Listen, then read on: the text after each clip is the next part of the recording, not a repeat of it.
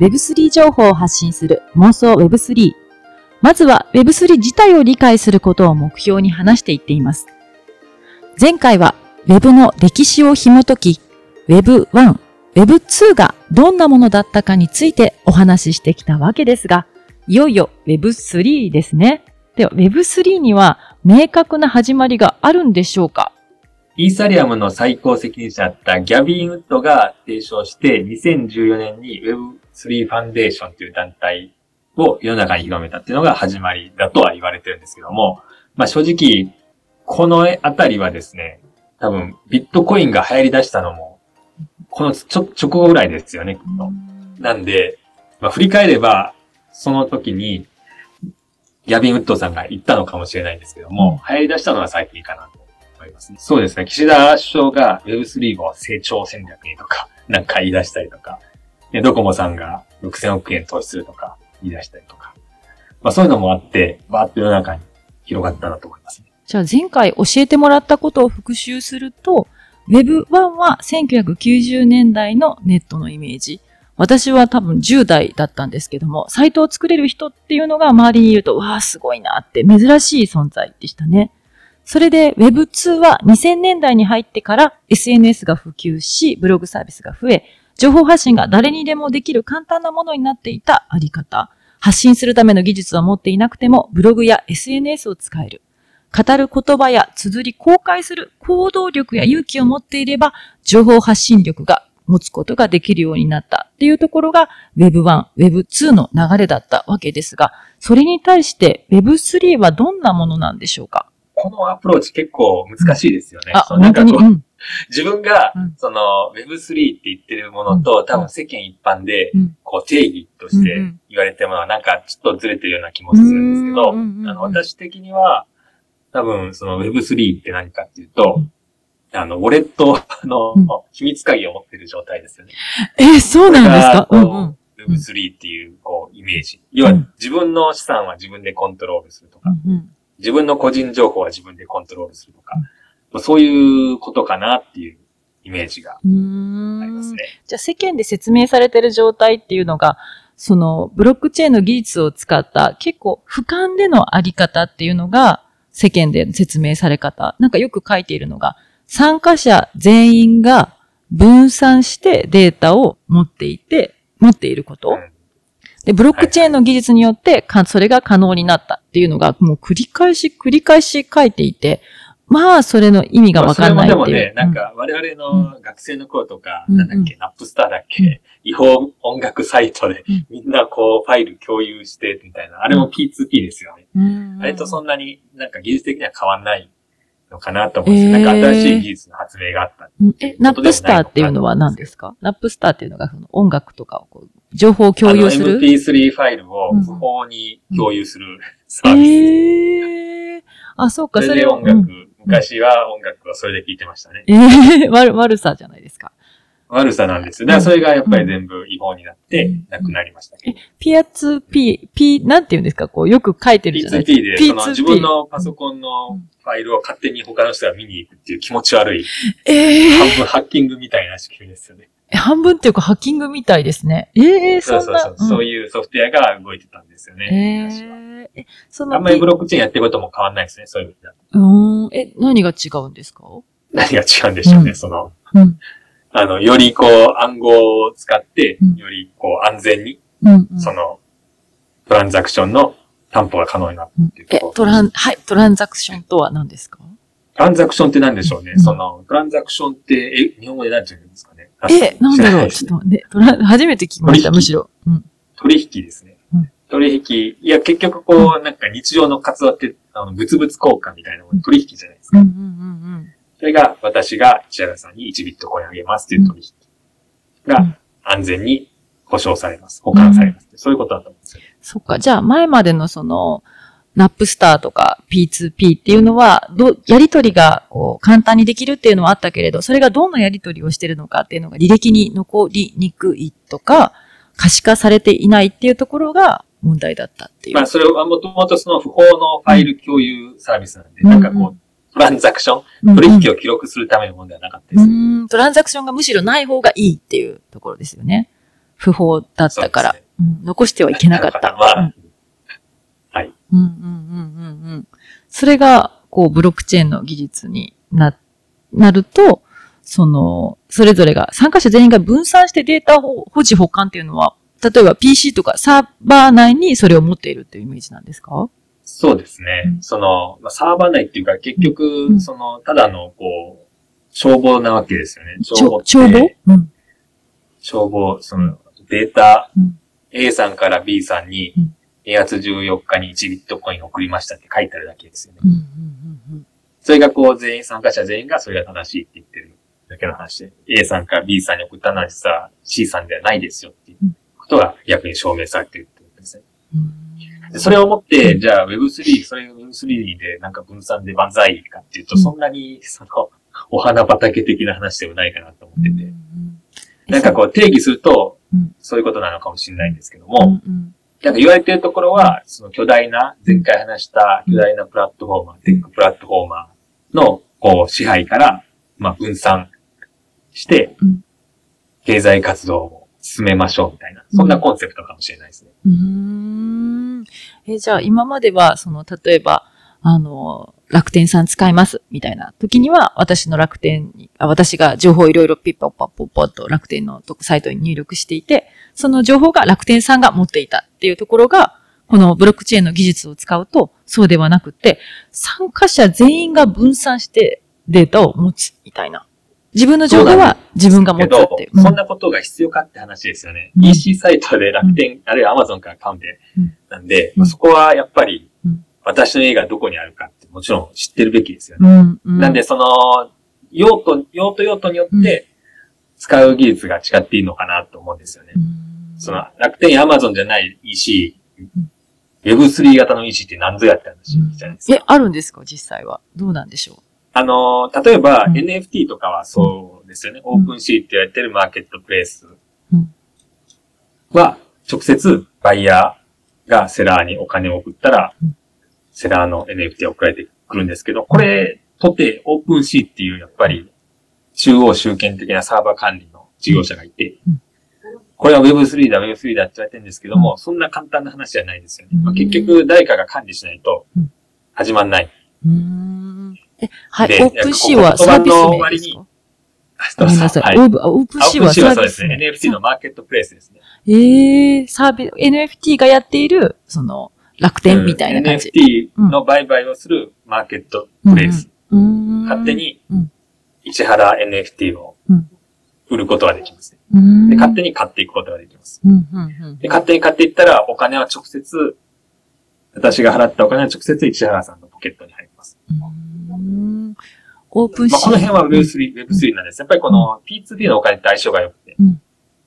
で、そのこう対価として私は NFT、市原 NFT もらうんですけども、うんまあそこにはやっぱりマーケットプレイスんプレイヤーっていうのがいて、うんそれはコントラクトだって言われてるんですけどえも、コントラクト。あんまりうんそうですよね。絶対わかんないですよねうん、うん。いや、それは3社の契約になっててうん、 OpenSea にいくらだったかな ?1.5% か2.5%か。うんを、私のこう、送ったお金をこう割り振って、NFT を送るっていうのを全部一緒の取引でやるわけです。い黙っちゃっやー、点々た。点ですよね。黙っちゃった、今。黙っちゃいました。超むずあの、い。今までですと、うん、例えばクレジットカードで買って物が届いて、うんお金は後日、うん。私の銀行口座から引き落とされて、うんさらに後日、店舗さんに払われるじゃないですか。うん、うん。これが今までの仕組みなんですけども、この NFT の例えば取引はうん、3社が一瞬に行うんですよね。あ、一瞬で同時に？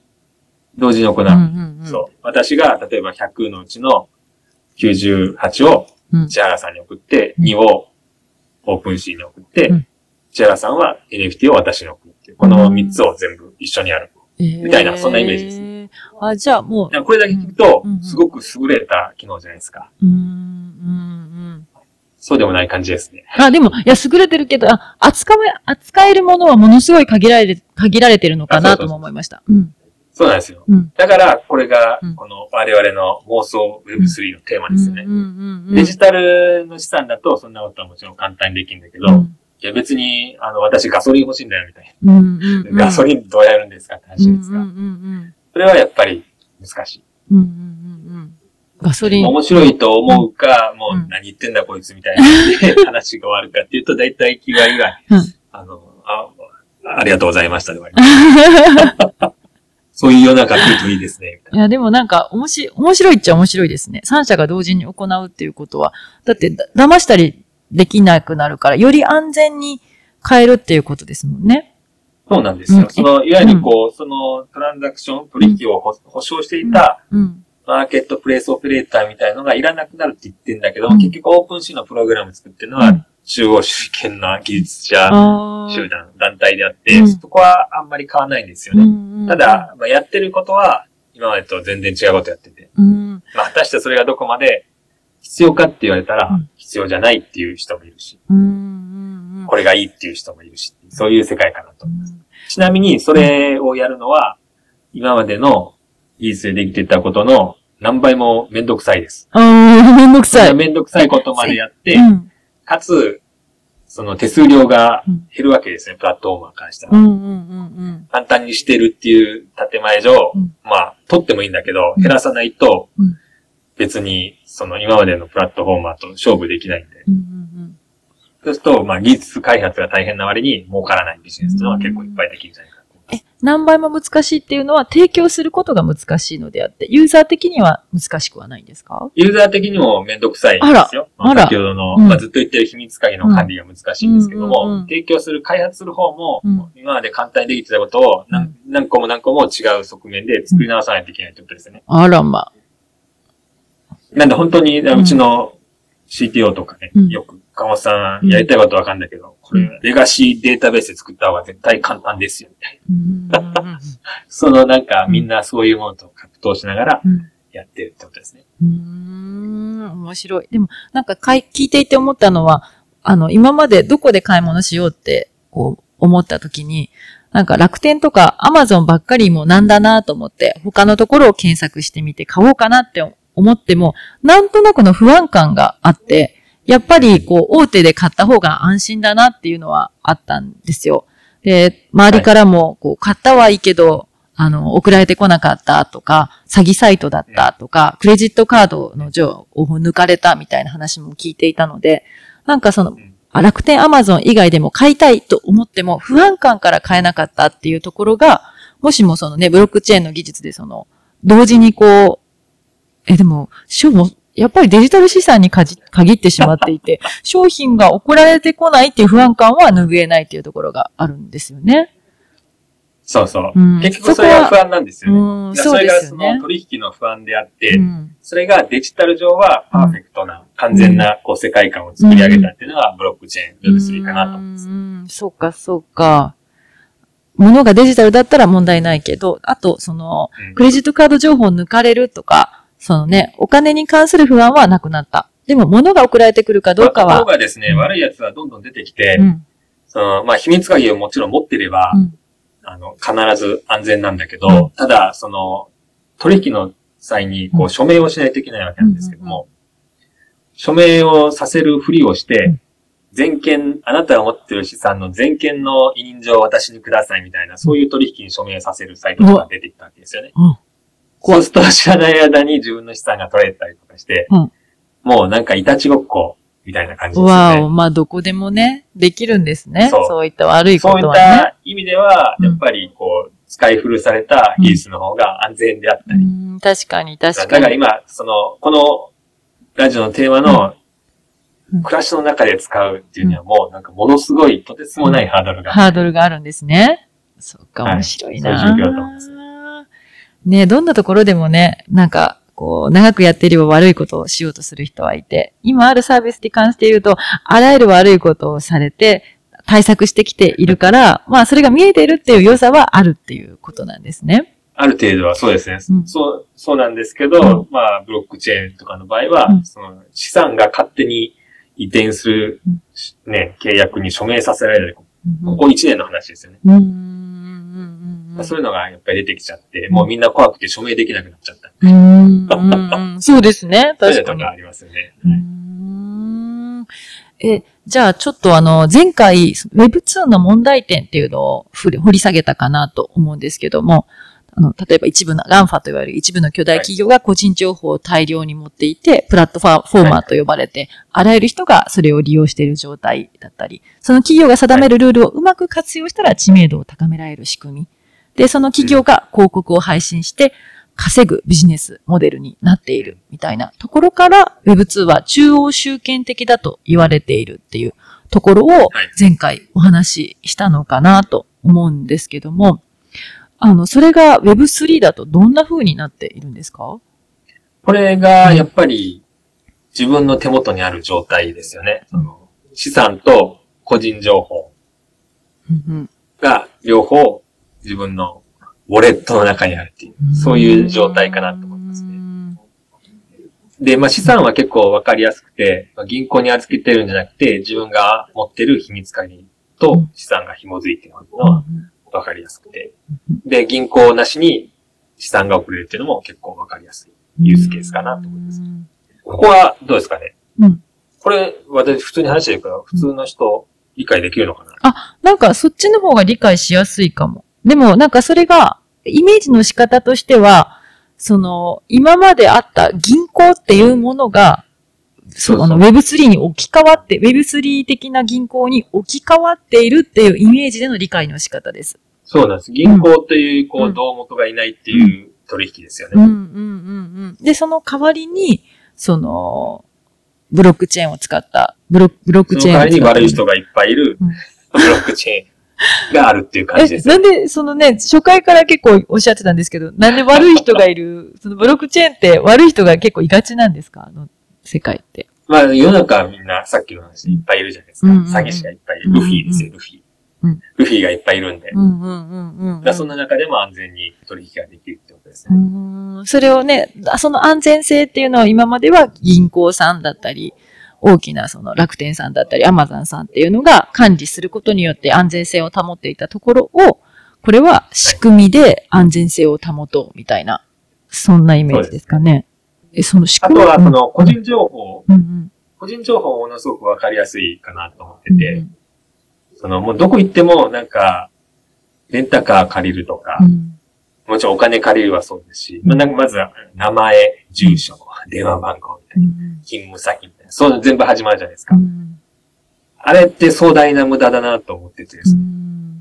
まあ、それが、例えば、その、自分が必ずそこで働いてるっていう、こう、証明だけ持ってるみたいな、そういう世界ですよね。それで、そのローンを組むときに自分が楽天で働いてますっていう証明だけ提出するの。今だってその一応書くんだけど、あんな嘘っぱちでもわかんないですよね。確かに確かに。うん。まあその、例えば年収とかは金融機関は多分調べる術はあるんだと思うんですけども。うん、確かに。えそう聞くと、婚活とブロックチェーンってやばいんじゃないですか？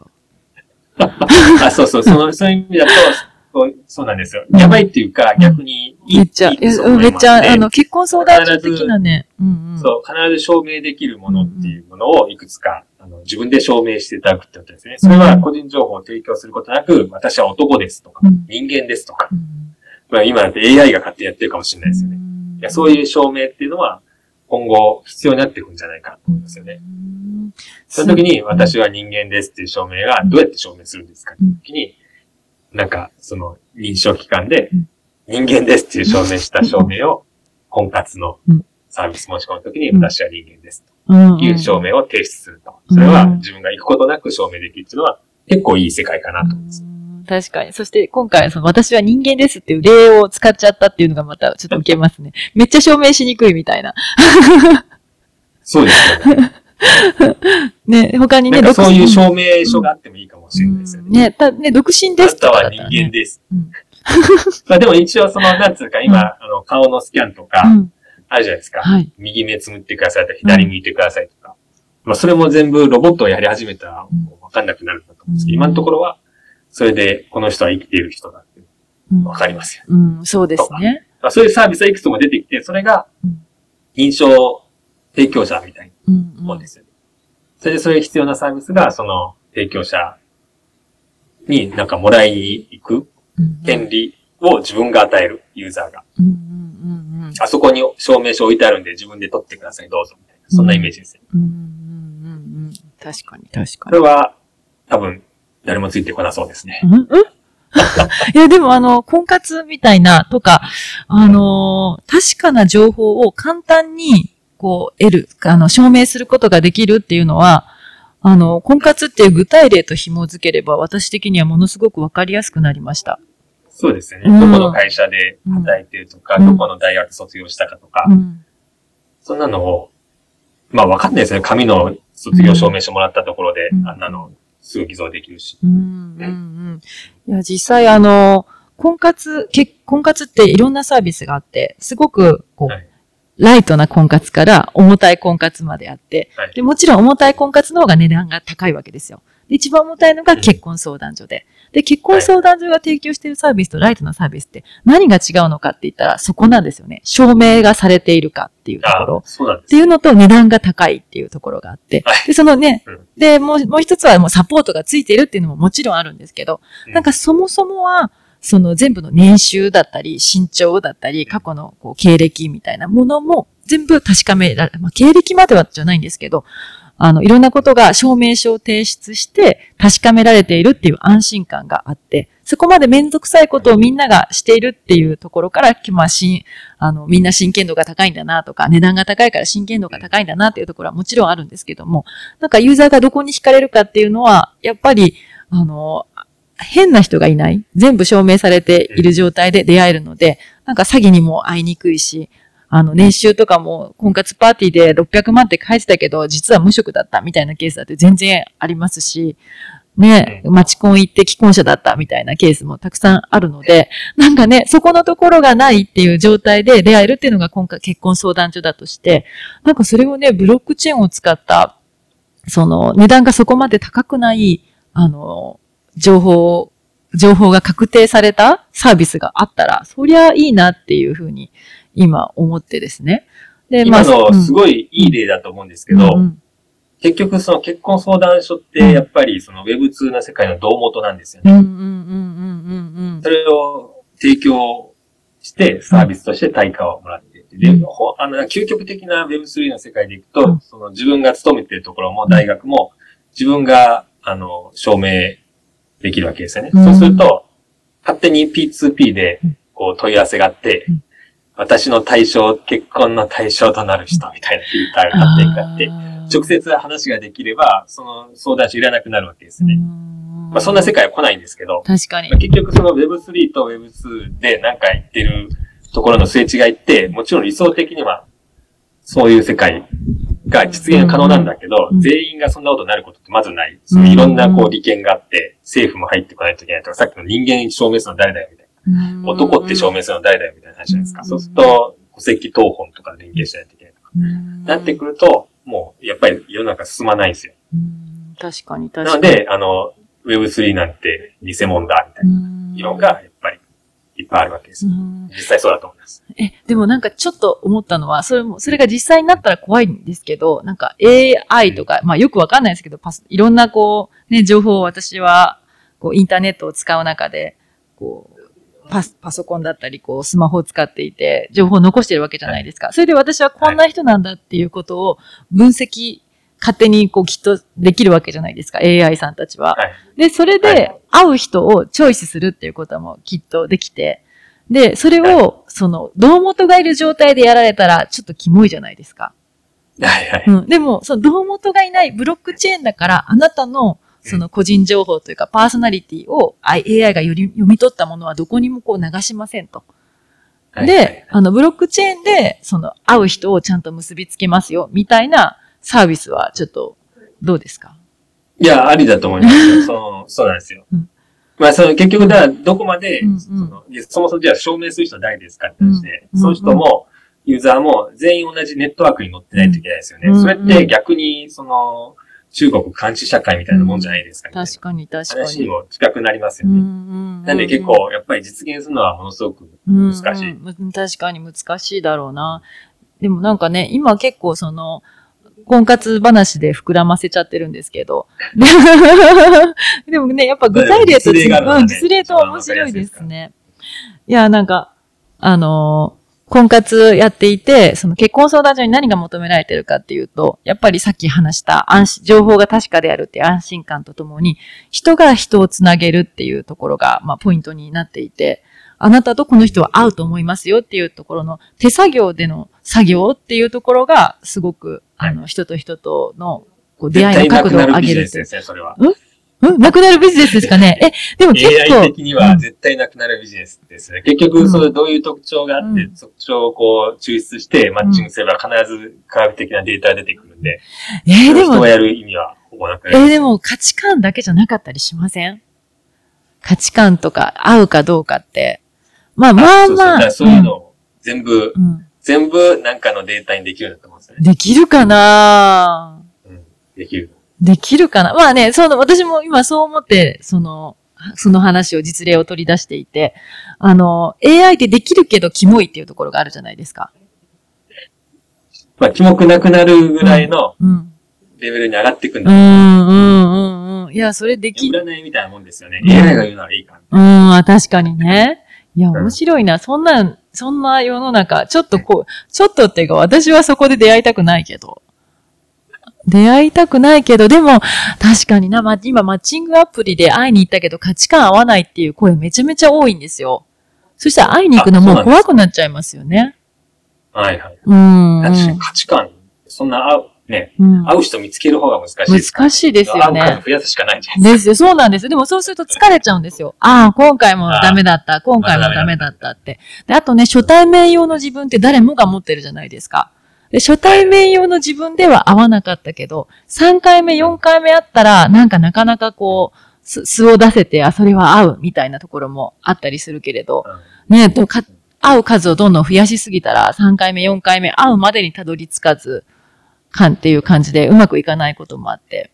でね、それを対策するためにマッチングアプリはコミュニティっていうのを充実させて、なんかその、例えばムーミンが好きとか、味噌汁は出汁から取る派とか、そういった価値観が反映されたようなコミュニティにみんな入って、そこでね、価値観合いそうだなっていうふうに出会うようにはなってるんですけども、なるほど。でもね、なんかそれってピンポイントじゃないですか。うん。で、ピンポイントの良さ。でも、なんか、うんおお話聞いてて、うんなんか NFT とマッチングうん。のマッチ相性良さそうです。ね、良さそうですよね。でもちょっともう私婚活の仕事してないけど、なんかね、そこで、あの、今までは角度の高い出会いをしようと思ったら、ね、初期費用20万、30万かけて婚活結婚相談所に登録するっていうことになり、で、結婚相談所に登録すると、やっぱりその20万、30万かけてでも出会いが欲しいっていう、ちょっと保守的なパーソナリティの方が増えてくるので、なんか、その、のパーソナリティに自分が合ってるんだったら結構うまくいくんですけども、なんか自うん。分、なんかそういうね、20万さん、なんか結婚ってそこまで大事じゃないなって思いながらもいいパートナーと出会いたいってなると、使えるサービスがなくなっちゃうっていうところがあるんですよね。はいっていうところがあったけれど、それをね、なんかちょっと、あのーなんかあれです、うん。なんか自分が興味があるうん。何かの NFT を持ってる人のうん。コミュニティっていうのは、うん、あれですよね、だから昔のテニスサークルみたういな。ん、うん、うん。まあちなみにあの、自分も結婚したあうんの奥様はテニスで知り合ったんですけど、あらまあ、うん。同じ趣味持ってるっていうのは大事ですよね。うん、大事ですよそれがなかなかね。こう、現実世界だと難しいんで。まあ多分 NFT、どこそこの何々が好きな人が持ってる NFT とか、うん、そんないくつもあって、うん、そんなに濃く関わる必要ないんだけど、ちょびちょびとこう、コミュニティが、なんかやっぱり、その、この間の、この間行ってないか、もうどこに何話したか覚えてないですけど、うんうんうん。スターバックスがうん。NFT 出して、うん。サードプレイスを伸ばしていきたいみたういな、ん。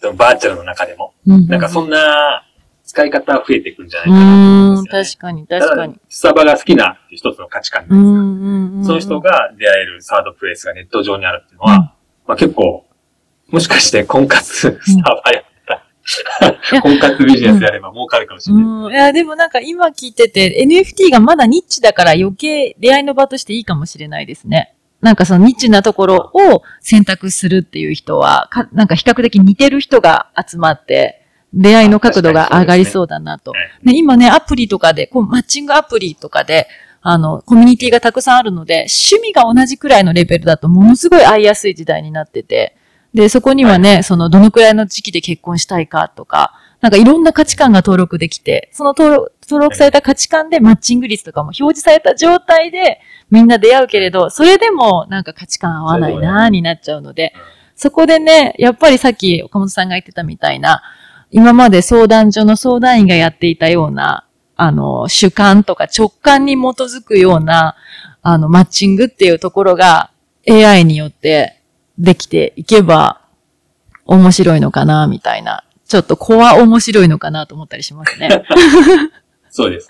うんうんうん。なんかそういう世界をこう考えてみるっていうのは僕面白いかなと。うんうん自分が考えてるのはそういう、うんなんかデジタルアセットって言ってるのと、鍵が結びついた。うんうんうんうん。まあそのデジタルアセットは NFT かもしれないし、うんただの社員証かもしれないし、そううんいう話じゃないですか。うんうんうんそういうのは結構、やっぱ面白いですよ。うん、確かに、確かに。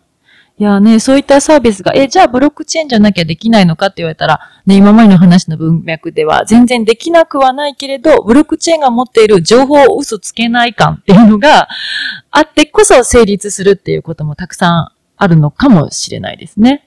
そうか、いや、盛り上がりましたね。なんか Web3 っていうものが、そのね、いや、やっぱり僕思ったのは、うんその現実世界でう、ん、こう、紐づくものがあると、やっぱイメージしやすいなで。うん、うん、うんうん。なんかこう、そう、なんかそういううん、なんか現実の体験とかうん、そういうものと紐づけながらうん、紐解いていけばうん、あ、ここで使えるかもっていうのがうん、うん、うん。出てくるかもしれないですよね。確かに、なん確かに。それを探求して。うん、確かに、確かに。いや、面白かった。もうあっという間にまたすいません35分っていう。いや、いや、だ、いや、いやいや、でもやっぱり具体例がないと理解できないですね。いうことです。うん。え、それいいのかなって概念だけで聞いても、え、それ欲しくないかもって思っちゃうけど。ね、私、婚活と紐づいて初めて、あ、いいかもって思いましたい。や、婚活むっちゃ面白いですねね。知りたいですよね AI と、AI、ね、AI とその Web3 をこう詰め込んだ婚活サービスってすごいだろうな。うんで、それでね、あの、さっき言ってた秘密、あのあ、さっきではなくて岡本さんがいつも言っているか扉を開けることができるっていうところで、あの、お見合い、お見合いじゃないけど、なんかデートの場所とか提供しちゃっても面白いかも。そうですね。いろいろな。いろいろな紹介したうんらトークンもらえる。うん、紹介したトーク前みたいな。そうですね。いろんな、こう、ケースあります。うん、ね、お見合いの部屋の鍵が開けれるみたいな。面白いかも。